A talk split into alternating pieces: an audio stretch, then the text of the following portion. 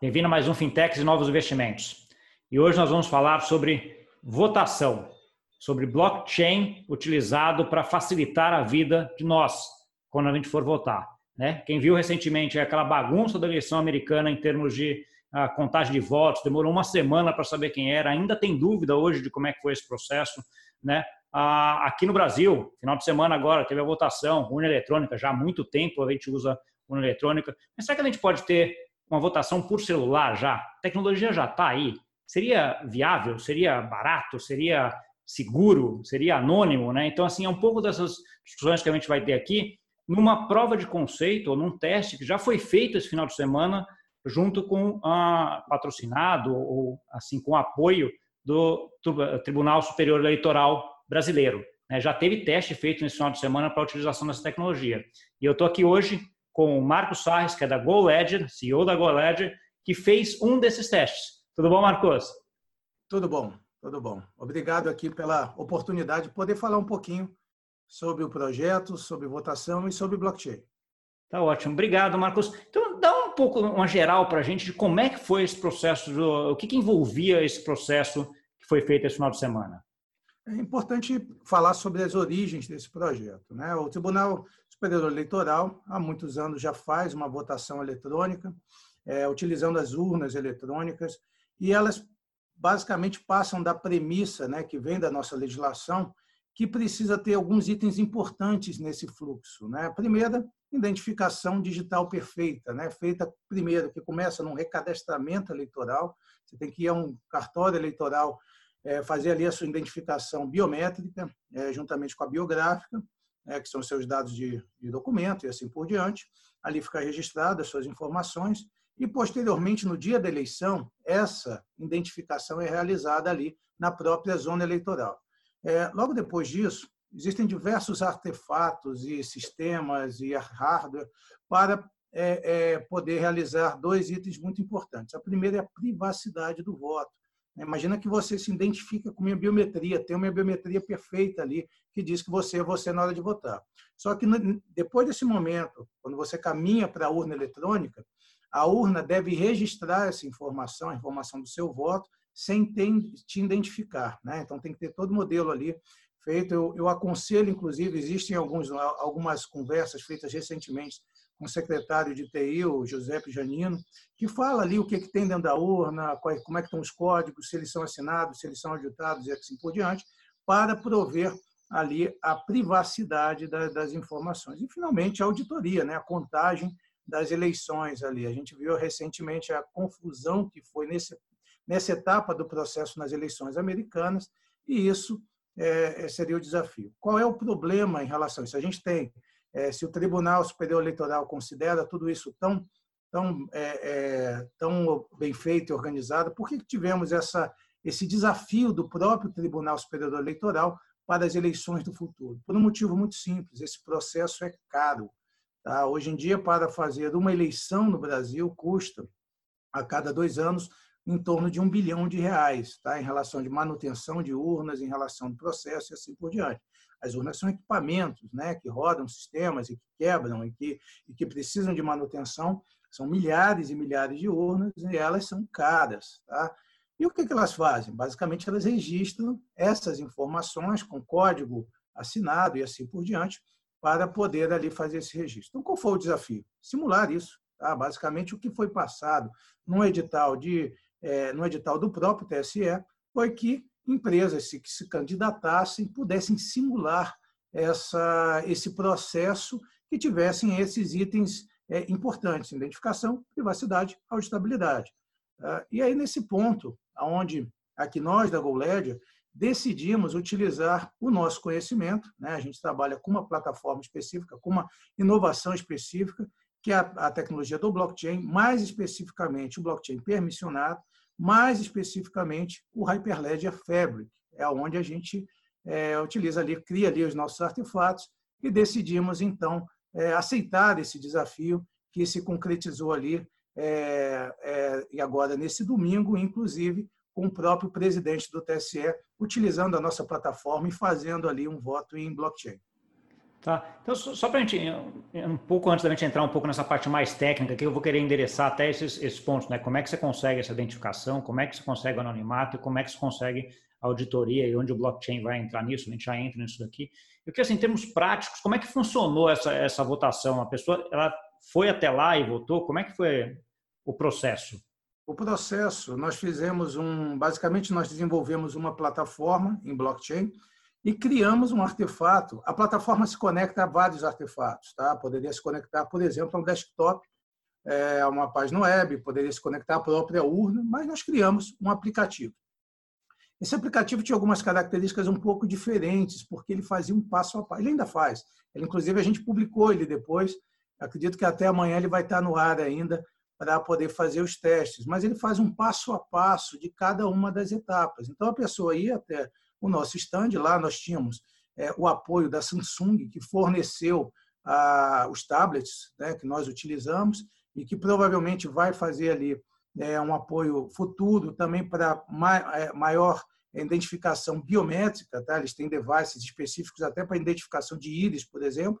É, e aí as pessoas, os eleitores, os voluntários iam é, até o nosso estante. Lá tinham alguns tablets e eles podiam usar o aplicativo que basicamente estava conectado à internet e conectado a, uma, a um barramento distribuído que nós cadastramos na nuvem, né? dentro da, da, da AWS, que é a nuvem que nós utilizamos, nós colocamos ali o, a nossa plataforma dos blockchains, foram mais de um blockchain, foram três blockchains para poder fazer isso, e ali as pessoas iam e faziam ali um passo a passo, né? elas se identificavam, tá? criavam uma identificação é, é, digital.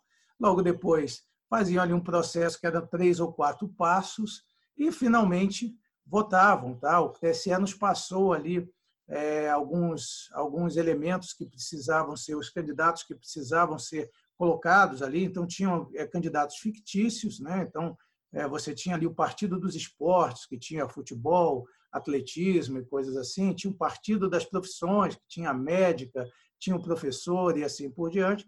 As pessoas iam ali, se olhavam, a gente tinha ali um, um, um é, alguns panfletos né, com, os, com os votos, mas sem, sem nenhuma campanha antecipada, e as pessoas podiam ali escolher. Depois, ao final, tinha uma lista de opções e fazer a votação. A gente não apenas dava o registro, né, basicamente criava como se fosse um token é, dentro do, do blockchain, tá? e a pessoa poderia ver todos os tokens auditáveis em relação ao seu processo, para dizer, ó, esse daqui seria como se fosse uma substituição do papel. Essa informação que está aqui na nossa tela, na sua tela, é exatamente o que identifica que você votou. Essa informação agora está dentro de um blockchain. E a gente mostrava também é, na TV, que estava ali em, tempo real, o blockchain funcionando. Ali tinha ali uma plataforma, é a nossa plataforma da GoLedger, chamada GoFabric, que é uma plataforma de orquestração de redes distribuídas voltadas principalmente para para itens superiores, para SAIs, para poder se interconectar com o sistema, e elas podiam ver ali os blocos sendo gerados, podiam ver ali a sua auditabilidade. Se quisesse procurar o seu voto dentro do, blockchain, poderia achar. A gente mostrava ali em uma, em uma interface gráfica que nós temos ali, que forma ali a, a gestão e a auditabilidade de tudo isso. Então, é, ao final disso, os eleitores é, é, votavam e poderiam ali ter ali entender um pouquinho de qual seria a diferença de um voto é, normal e um voto em blockchain. Tá bom. E aí, aí, a ideia foi, você fez um tablet lá, a ideia foi lá naquele local que vocês fizeram esse, esse, teste, mas em tese esse tablet poderia estar na casa das pessoas também futuramente ele votar da casa dele, né? Acho que é, eventualmente seria uma uma solução, né? Você votaria pelo celular, alguma coisa uh, nesse sentido. Acho que Primeira pergunta é: isso já foi pensado com eventualmente ter essa, essa ideia para frente? Isso aí foi discutido ah, de certa sim. forma? Sim, na verdade, a própria equipe do TSE, é, aí eu vou passar o que foi nos passado. Eles têm a ideia não da votação em casa. Tá? Provavelmente a votação continuar sendo, continuará sendo realizada dentro de zonas eleitorais. Qual a diferença? Ao invés de você ter uma urna você tem o seu device. Tá? Então, você chegaria num, numa determinada zona eleitoral, se identificaria no device, na frente de um, de um, de um mesário, tá? e ao final ali faria ali o processo no seu device ou num device disponível naquele momento, é, que garantiria sua biometria, que garantiria todas as suas identificações, faria o fluxo é, de privacidade e, ao final, geraria ali um token, tá? um token para você e um token para o mesário para dizer, olha, votou, né? esse sujeito terminou ali o seu voto. Tá?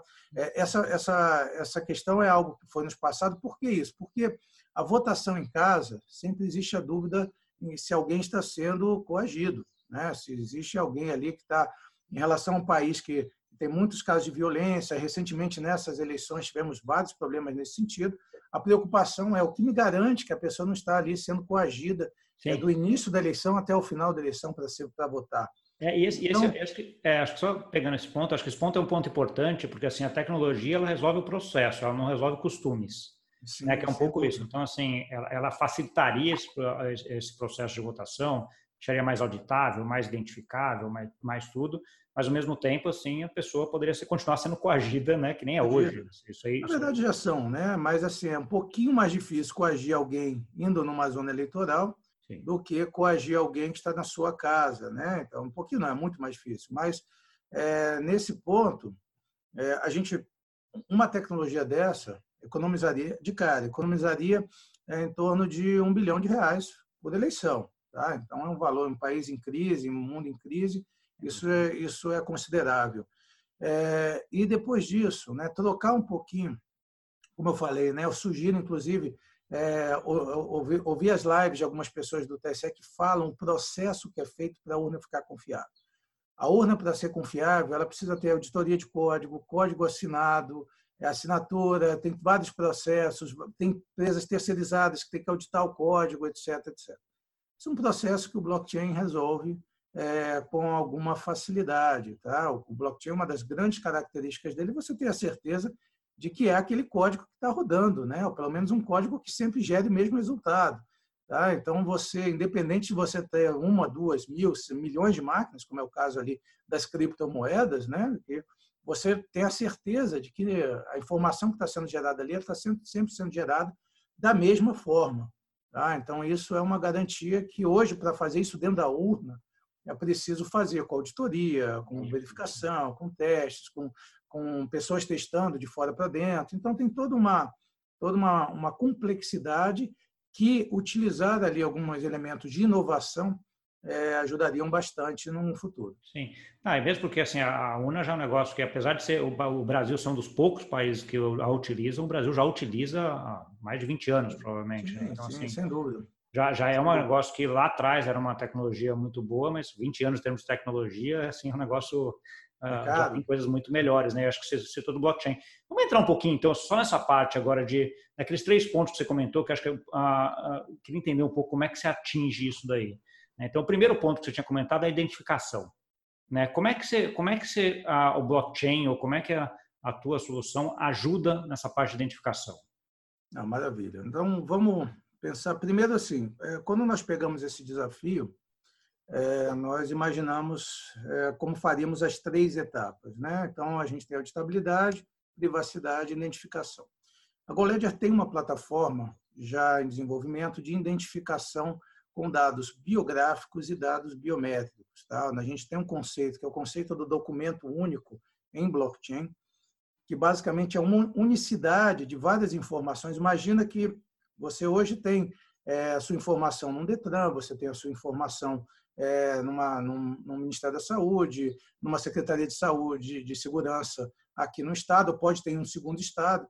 Como é que se unifica tudo isso? Tá? Então, o que nós fizemos? Nós fizemos um barramento unificado que recebe informações de várias organizações em relação a dados é, de identificação de pessoas e unifica isso através de um contrato inteligente de comparação de dados. Tá? Então, a gente usa algoritmos para toda vez que entrar uma informação, eu gero um conceito que é o conceito do do documento ideal. Tá? Então, vamos supor que alguém cadastrou a minha informação. Né? Então, tenho ali é, Marcos e o nome da minha mãe Helena. Tá? Em outros dois organismos, organizações, tem lá Marcos, nome da mãe Helena. É, então, provavelmente, existe realmente um Marcos, né, um Marcos Sarres, que tem ali uma mãe chamada Helena. Porém, se alguém cadastrou Helena com H, Helena sem H, né, ou cadastrou meu endereço um pouquinho diferente, isso pode começar a dar confusão que, que nós fazemos? A gente traz isso para um contrato inteligente e a gente gera uma informação única. fazendo ali análise de dados estatísticos e, ao final, devolvendo ali o, essa informação. Só que, além disso, a gente também faz análise de dados biométricos, tá? principalmente com minúcias de impressão digital, com algoritmos é, fornecidos pelo NIS, é, que ao final disso, a gente, dentro do contrato inteligente, a gente faz comparação de live scans de minúcias de impressão digital. A gente não grava impressão digital dentro do, do, do blockchain, porém, a gente consegue ali, toda vez que se faz ali um live scan, cria como se fosse um hash da sua impressão digital, que ela é comparável com outras. Tá? Eu consigo ali casar a, o grau de similaridade em relação a isso. Então, o que, é que nós fizemos? Né? Nós pegamos essa parte e jogamos em relação ali à informação do blockchain. Tá? É, além disso, tá? nós fizemos também a, a utilização, aí descendo também um pouquinho para a questão mais técnica, a utilização do que é mais simples em relação à, à identificação de pessoas, que é usuário e senha.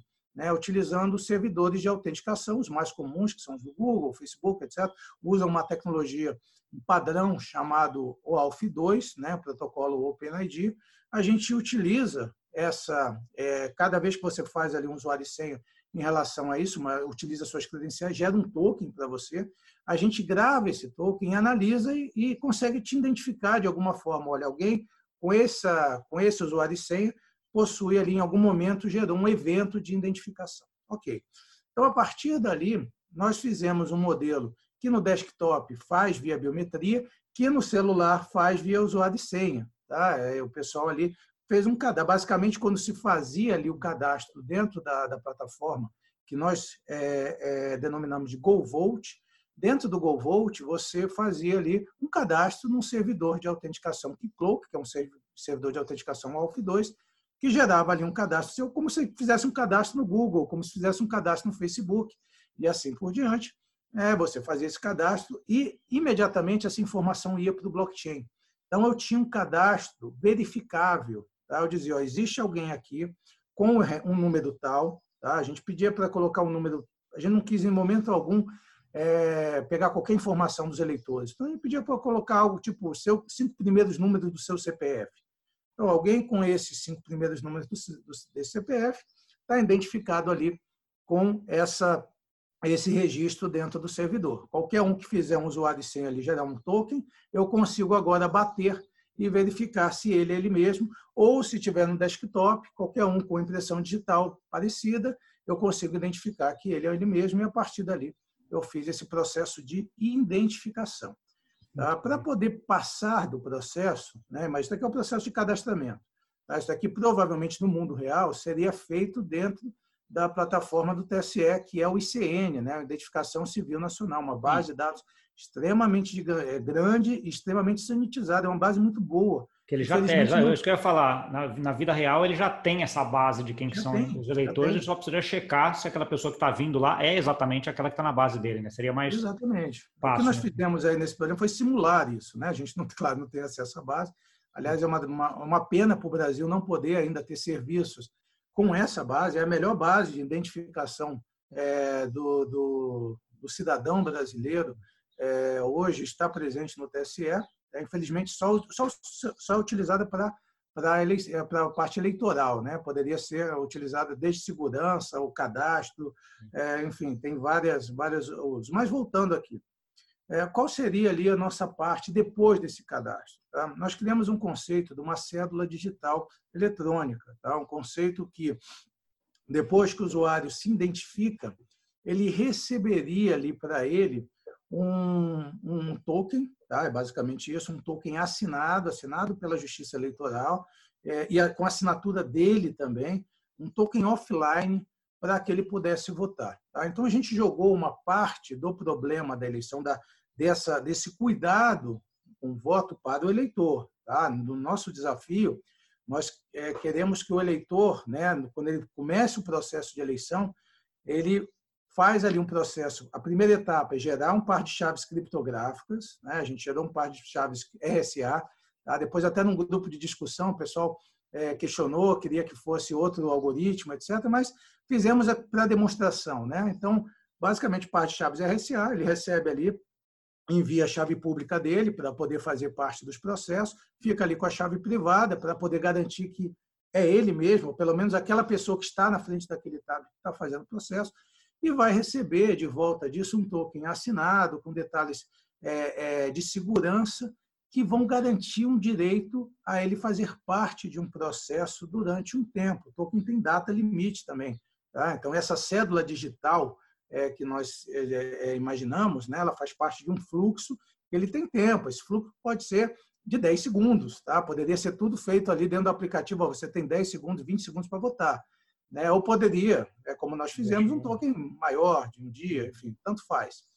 É, mas com isso ele já começa a fazer a primeira etapa, é, a identificação e já recebe ali um instrumento digital para poder votar. Tá? E aí, aí quem como esse negócio já está validado, ah, de certa forma, ele já é anônimo, de certa forma, né? porque ele já está com os dois carimbos, mas uh, a hora que você vai sair no final, você já não, já não, não tem o nome dele lá, né? É. Então, vamos lá. Né? Aí a gente tem um seguinte problema. Tá? Ali na nossa plataforma, o token é enviado para o, o eleitor, né? e ali o eleitor fica marcado, tipo, esse eleitor já pegou uma cédula, tá? então ele não recebe uma segunda. Tá? Então, mas eu não gravo nada desse token ali no blockchain. Então, teoricamente, eu não tenho nenhuma informação ali registrada nesse blockchain. Porém, a dúvida que fica é, peraí, mas e se alguém mal intencionado, etc., gravou esse token? Né? Porque você tem um processo de é. identificação e geração. Se alguém ali numa off-chain, alguma coisa assim, gravou essa informação. E ali que entrar, aí entrou muita discussão em relação à, nossa equipe, né, como a gente faria para anonimizar tudo isso. Né?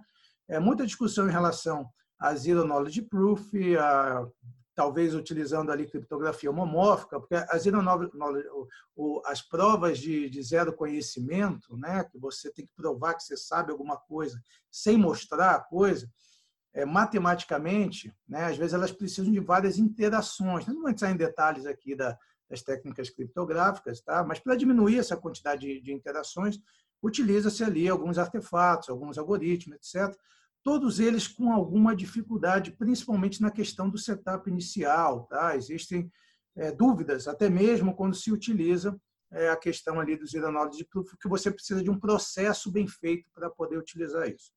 É, e aí nós, pensando aqui junto com a nossa equipe técnica, chegamos à conclusão de ter uma decisão, uma solução um pouco mais elegante em relação a isso. Tá? É, o que, que nós imaginamos? Tá? Imagina, imagina que esse processo realmente vá para o ar. Né? Então, eu tenho ali uma justiça eleitoral fornecendo é, essa identificação e esses tokens, né? no primeiro momento só ela, talvez até com participação de cadastramento de outras empresas que cadastrem, né? só para a etapa de cadastramento, imaginando ali uma Polícia Federal, um Detran estadual, todos eles que têm dados é, é, de cadastramento bem feito, tá? então nesse blockchain.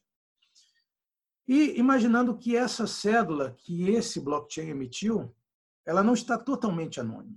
Alguém naquela organização, naquele blockchain, poderia ali fazer alguma, algum registro. Tá? Então, o que, que nós imaginamos? Uma sociedade civil escolher é, organizações, entidades de fé pública que fizesse a anonimização dessa cédula.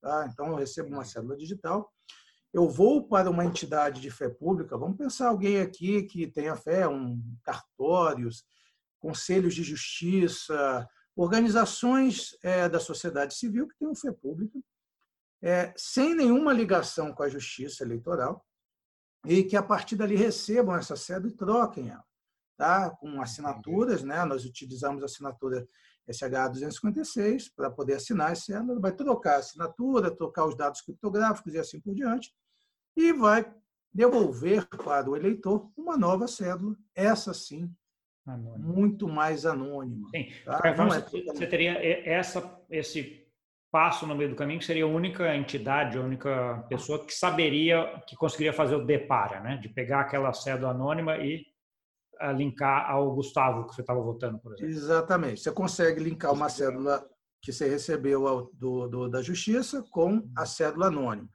Porém, para saber quem votou, você teria, teria que fazer um, um link, um acordo é com a Justiça, enfim, aí precisa é, não, envolver é mais muito mais gente. O processo, o próprio processo original de Zero Knowledge Proof, é, quando a gente analisa com detalhes, tem um caso quem quiser depois olhar com um pouquinho mais de detalhe, o caso do daltônico, que quer que uma pessoa que não que, que diz que não é daltônica prove para ela que, que não é daltônica. Então tem todo um modelo assim.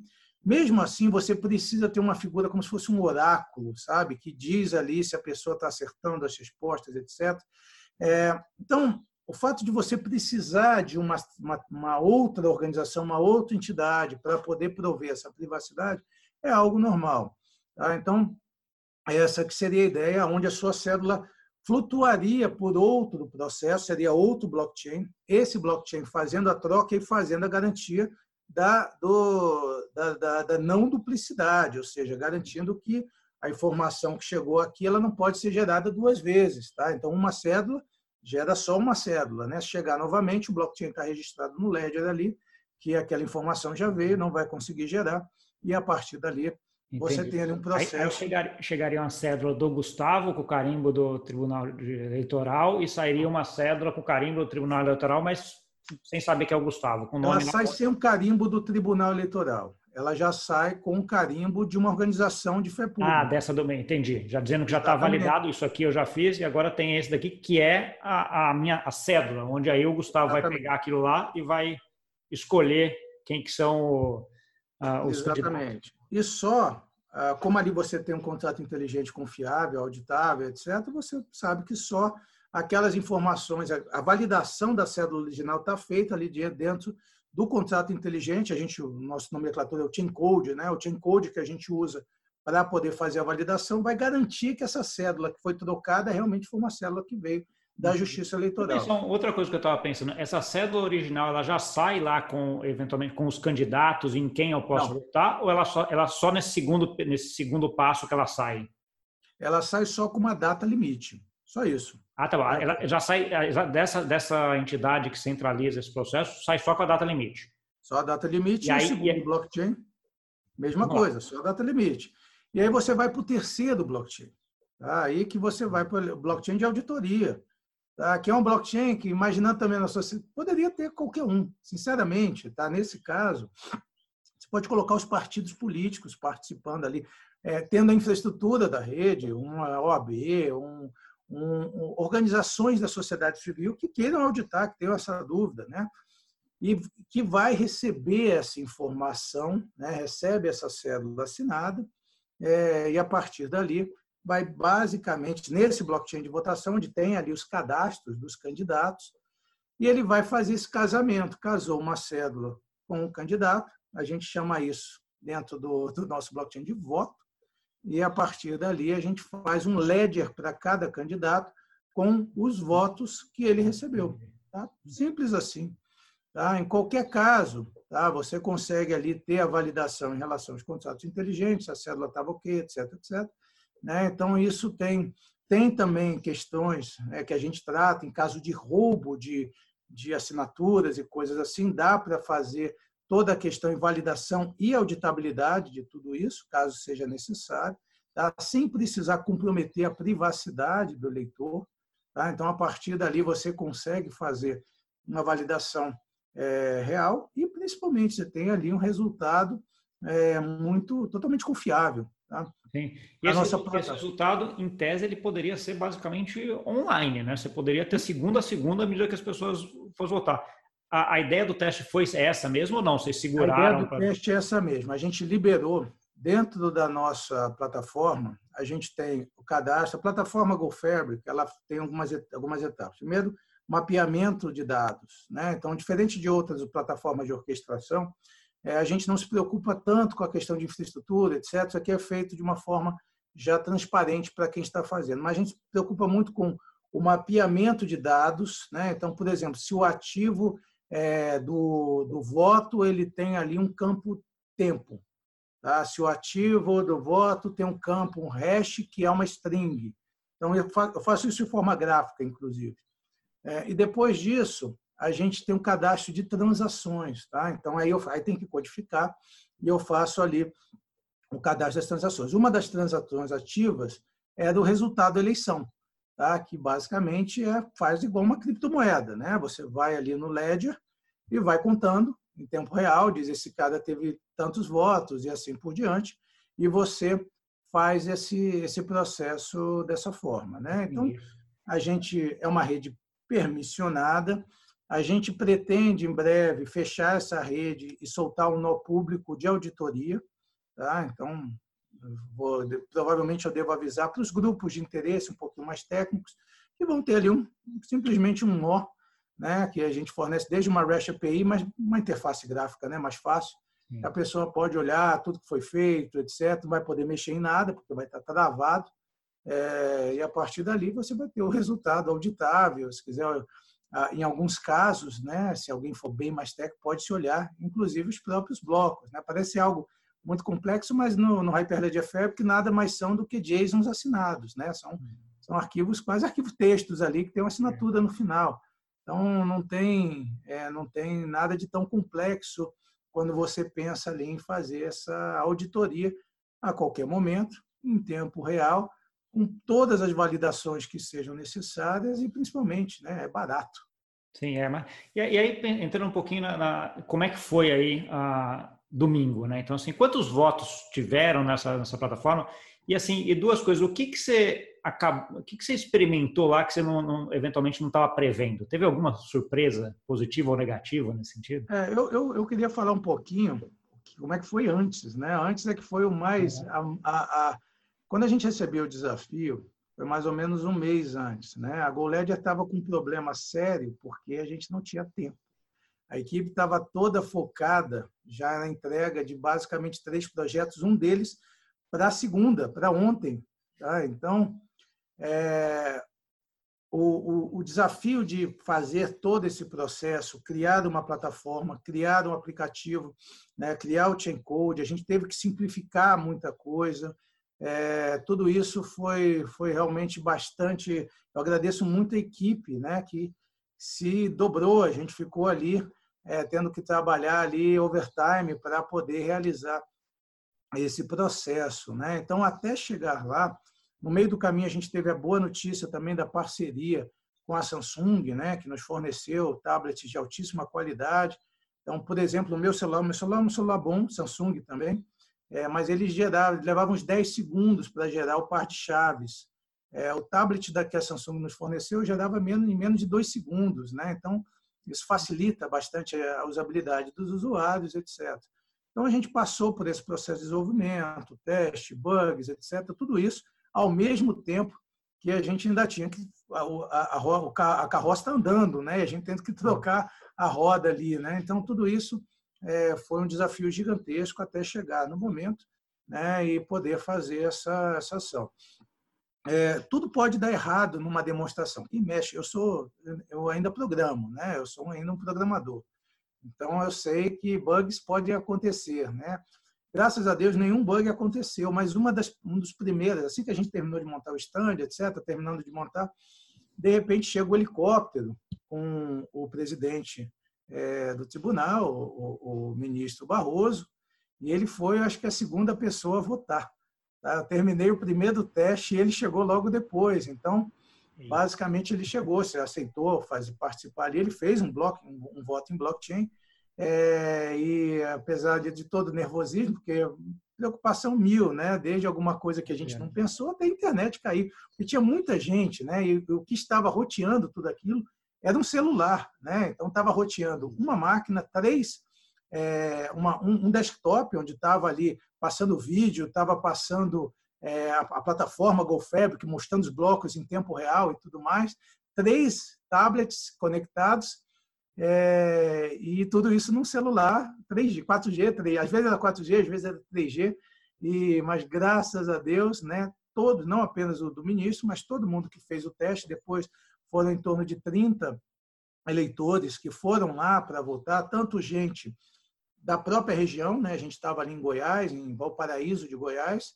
é, quanto é, pessoas que da organização, inclusive algumas pessoas da organização de uma organização mundial que analisa, é, desculpa, eu não sei, não, não me lembro bem é, a nomenclatura, mas que analisa toda essa parte de eleição, etc. Estavam ali, fizeram, fizeram um teste, né? Uma das duas pessoas, inclusive, votaram, etc. Analisaram tudo isso é, para poder realizar. E a nossa preocupação, a minha preocupação principalmente, era demonstrar o processo. Tá? Porque um aplicativo que diz que você votou é, não precisa de nada. Tá? Então, eu, eu, tinha muita preocupação em passar, passar, fazer passo a passo. A primeira etapa do aplicativo é escolher nó do blockchain.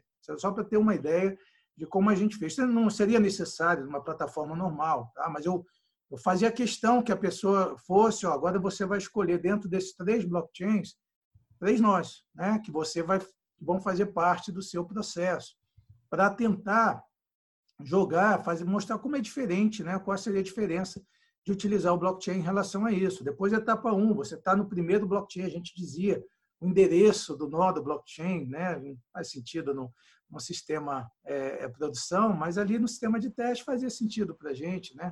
O blockchain de troca, né? trocar sua cédula, né? a gente mostrava ali que a pessoa ia trocar a cédula naquele momento, ela trocava a sua assinatura SH256, então, e finalmente o blockchain de voto, que era mais bonitinho, né? aparecia a imagem dos, dos candidatos e tudo mais, fica mais, mais bem mais bonito de, de poder de poder mostrar, né? Então é, esse foi basicamente o fluxo e o processo é, que nós fizemos até final, chegar ali na demonstração. Conta para mim, para a gente agora um pouco o que, que você achou dessa, dessa experiência toda. Né? Agora passou, fizeram esse teste, etc. Você acha que é uma coisa que, que vai dar frutos para frente? A gente vai uh, do, tanto do que você analisou ali da experiência, como essa a conversa ali com, a, com o ministro Barroso, com o TSE, você acha que é uma coisa que vai, vai se desenvolver para frente? É, eu vou dar duas opiniões aqui. Né? A primeira na parte técnica e depois como cidadão.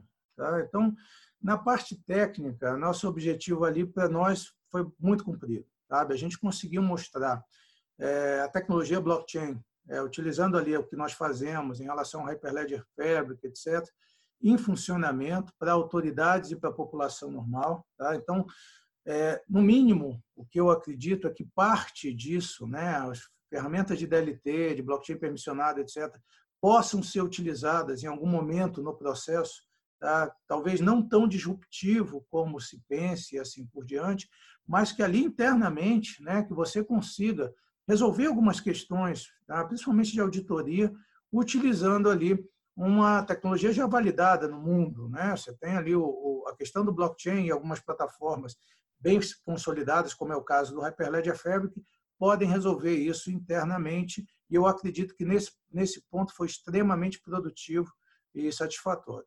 Como cidadão, tá, eu realmente espero que o Brasil evolua é, e diminua custos. Tá? A gente acredita realmente que o processo é, brasileiro, né, é, é, eleitoral, ele pode evoluir em alguns sentidos, e a gente, particularmente, eu acho que isso é, muito caro, você manter uma estrutura toda dessa para um processo eleitoral. Tá? E eu falo isso não apenas para o processo eleitoral, existem outros processos que precisam dessa movimentação é, é, frequente, né, com uma frequência anual, como é o caso do Enem, que precisa que milhares, milhões de pessoas se desloquem, façam ali um processo, quando em algum momento você já poderia ali tentar realizar algumas ações online, realizar ali algumas ações nesse sentido, garantido, claro, todas as etapas principais do processo e a principal deles a confiança de que ali a sua ação, né, num caso ali de um processo eleitoral,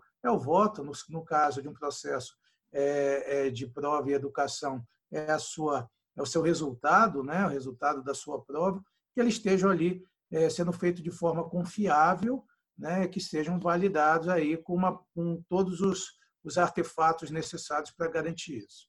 Entendi. Uh, legal, Marcos. Agora, olhando um pouquinho a, a GoLed no modo, modo mais amplo, né? vocês têm vários desenvolvimentos e várias iniciativas aí na parte de, de blockchain. Né? Então, toda eleição já está falando essa ideia até do eventualmente o Enem. Sim, mas tirando a parte vamos dizer, assim, pública, né? Uma, que outros casos de uso você vê como ah, o blockchain ajudando muito? É, a GoLed é uma empresa, tá? ela, ela, já está agora no seu terceiro ano, é, onde nós pegamos a tecnologia blockchain permissionado e levamos para o setor público, principalmente. Tá? Então, nosso foco, nós acreditamos que o setor público sofre muito com a falta de um processo confiável, principalmente em etapas distribuídas. Né? Você imagina que você tem aí diversas organizações é, regulatórias, né, que regulam cadeias gigantescas, né, que você precisa regular desde a parte de agricultura, a parte de meio ambiente, a parte de aviação civil. Tudo isso, você está falando de um ou vários ou poucos órgãos regulatórios que precisam ali interferir em diversos regulados. Tá? Para falar, quando você cria uma lei, é relativamente simples, né? Assim, desculpa até a simplicidade ali para os advogados vão me bater ouvindo isso, mas a verdade é que às vezes você cria uma lei falando a partir de agora você precisa gerar uma guia que o, o sujeito tem que dizer o quanto de madeira que ele vai comprar e essa madeira já tem que estar tá, é, registrada no distribuidor e beleza, a lei está feita. Tá? Agora como é que você faz isso na parte técnica? Tá? É, na grande maioria das vezes, tá? quando você tem uma situações como essa, você começa a ter um fluxo gigantesco de papel, papel, papel físico. Tá? Ou seja, gera uma guia. Cadê a guia? Está no, tá no banco de dados, mas o cara não tem o mesmo banco de dados. Então, imprime num papel, assina 10 carimbos, joga para alguém. Aí o sujeito da outra ponta tem que também ter a mesma coisa, o mesmo processo, processo, olhar é. o papel, assinar. Isso, além de ser burocrático, isso cria fraudes. Tá? Não é à toa que a gente tem a quantidade de fraudes em alguns processos aqui no Brasil. Então, a nossa proposta é resolver isso com barramentos distribuídos. Tá? Você cria ali um modelo de barramento distribuído é, para você comunicar ali com seus parceiros, com seus regulados e assim por diante, e faz ali um fluxo que funcione por si só. Tá? É, a parte bela do blockchain é que, uma vez essa rede feita e bem organizada, é, se o próprio regulador sair do ar, a rede continua funcionando. Tá? Depois, com uma rede madura, etc., com muitos nós, todo mundo com seu contrato inteligente ali, validado, etc., você vai ter a certeza de que a informação é aquela mesma. Se o nó os nós do regulado saírem do ar, você vai continuar ali fazendo seu trabalho normalmente e podendo utilizar para outras ações. Né? A gente sempre dá, dá o, a, a, o exemplo né, do que está acontecendo na Agência Nacional de Aviação Civil, Tá? É um projeto que a gente apoia, é onde você é, cria ali um modelo, um blockchain, é, através da resolução 511 de 2019, né, onde permite ali utilizar um blockchain permissionado para registro de etapas de voo e manutenções, aonde você tem o objetivo de tirar a burocracia dos registros em papel. Tá? Então, tudo isso é, ainda é muito burocrático no Brasil, você ter ali operadores aéreos é, fazendo seus registros né, em papel, e com essa iniciativa, a tendência né, é que você saia desse modelo burocrático e tenha ali um modelo muito mais ágil, confiável e assim por diante, que diminui custo para o regulador e principalmente para a sociedade, né, para você uhum. é, ter ali custos menores em relação a uma operação aérea ou qualquer outra operação que faça uso disso. A nossa a nossa a nossa proposta tem sido essa ao longo do tempo. Hoje, já com várias é, algumas entregas, tá? sempre com a dificuldade em relação à parte de inovação.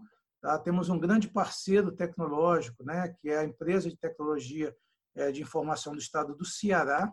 Tá? Hoje nós somos o parceiro oficial da ETICE, né? então já atuando agora em alguns processos que vão desde prestação de conta, medições e assim por diante, é, com o objetivo de tirar a burocracia e melhorar ali o fluxo processual é, que vai ali trazer ganhos para toda a cadeia.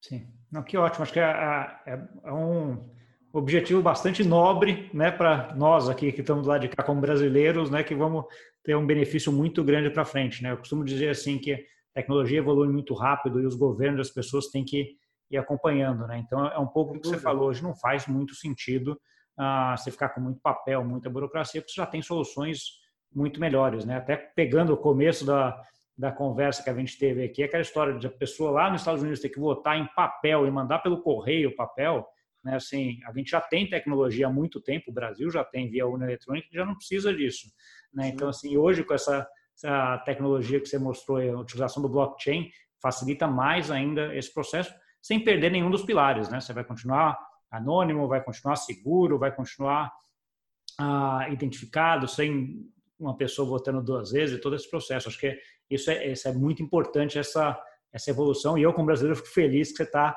ajudando a, a parte pública a isso. Nós, nós... Um, um, finalzinho aqui, só para a gente não fugir muito do tempo, não escapar, a gente já escapou um pouquinho do tempo, o papo tá foi aqui indo, eu deixei. Eu queria que você, obviamente, falasse o que você está pensando, mas você deixe já uma mensagem final e onde as pessoas aí podem, uh, conseguem te encontrar, caso queiram aí discutir alguma coisa a mais ou ver algum modelo de negócio contigo. É, nós da GoLedger ficamos satisfeitos quando o processo melhora é, e as pessoas notam a melhora do processo na sua diminuição de burocracia, aumento de transparência e assim por diante, sem precisar saber que estão usando um blockchain. Tá? A nossa sugestão para os clientes, etc., é fazer o processo entrar em produção. Acho que isso é bem importante, fazer com que essa vantagem da tecnologia, a vantagem de você ter mais confiabilidade, você tirar ali etapas de conciliação, se reflitam em, em realmente melhoria na situação, principalmente do cidadão, tá? que ele veja ali numa diminuição de um processo que levaria dois, três, quatro dias, de repente sendo realizado ali em poucos minutos. Tá? Então, isso é o nosso, nosso objetivo principal. A Goled é uma empresa que foca muito nisso. É, a gente tem essa missão de levar a inovação do blockchain permissionado é, não apenas para o serviço público, mas para o resultado que isso vai dar para a sociedade civil. Então, qualquer é, empresa, entidade do serviço público que tem interesse né, em conhecer, a gente tem interesse em mostrar. Tá? Como eu falei, eu vim do mundo da segurança da informação, aonde no início do meu trabalho a gente ia para os clientes explicar o que, que era um firewall e a necessidade de um antivírus, né? isso lá em 1998, por exemplo. E hoje a gente tem muito prazer em fazer a mesma coisa com a tecnologia blockchain. Tá? Aos pouquinhos, é, em um bloco de cada vez, a gente tem aí é, mudado o, um pouco da, da, da, das questões burocráticas e melhorado ali os processos dos nossos clientes. Tá ótimo. Marcos, obrigado pela, pelo papo, acho que foi bastante bom. Eu acho que a gente tratou de coisas aqui que eram, ao mesmo tempo, bastante técnicas, mas num jeito que é, dá para entender. Né? Então, acho, acho que eu agradeço. É, acho que esse teu, teu, a forma como você coloca, acho que é bem, bem interessante, porque ela, ao mesmo tempo que ela é técnica, ela é precisa, ela é, não é aquele tecnicinês lá que ninguém, técnico chinês, né? Quase chinês que ninguém entende nada.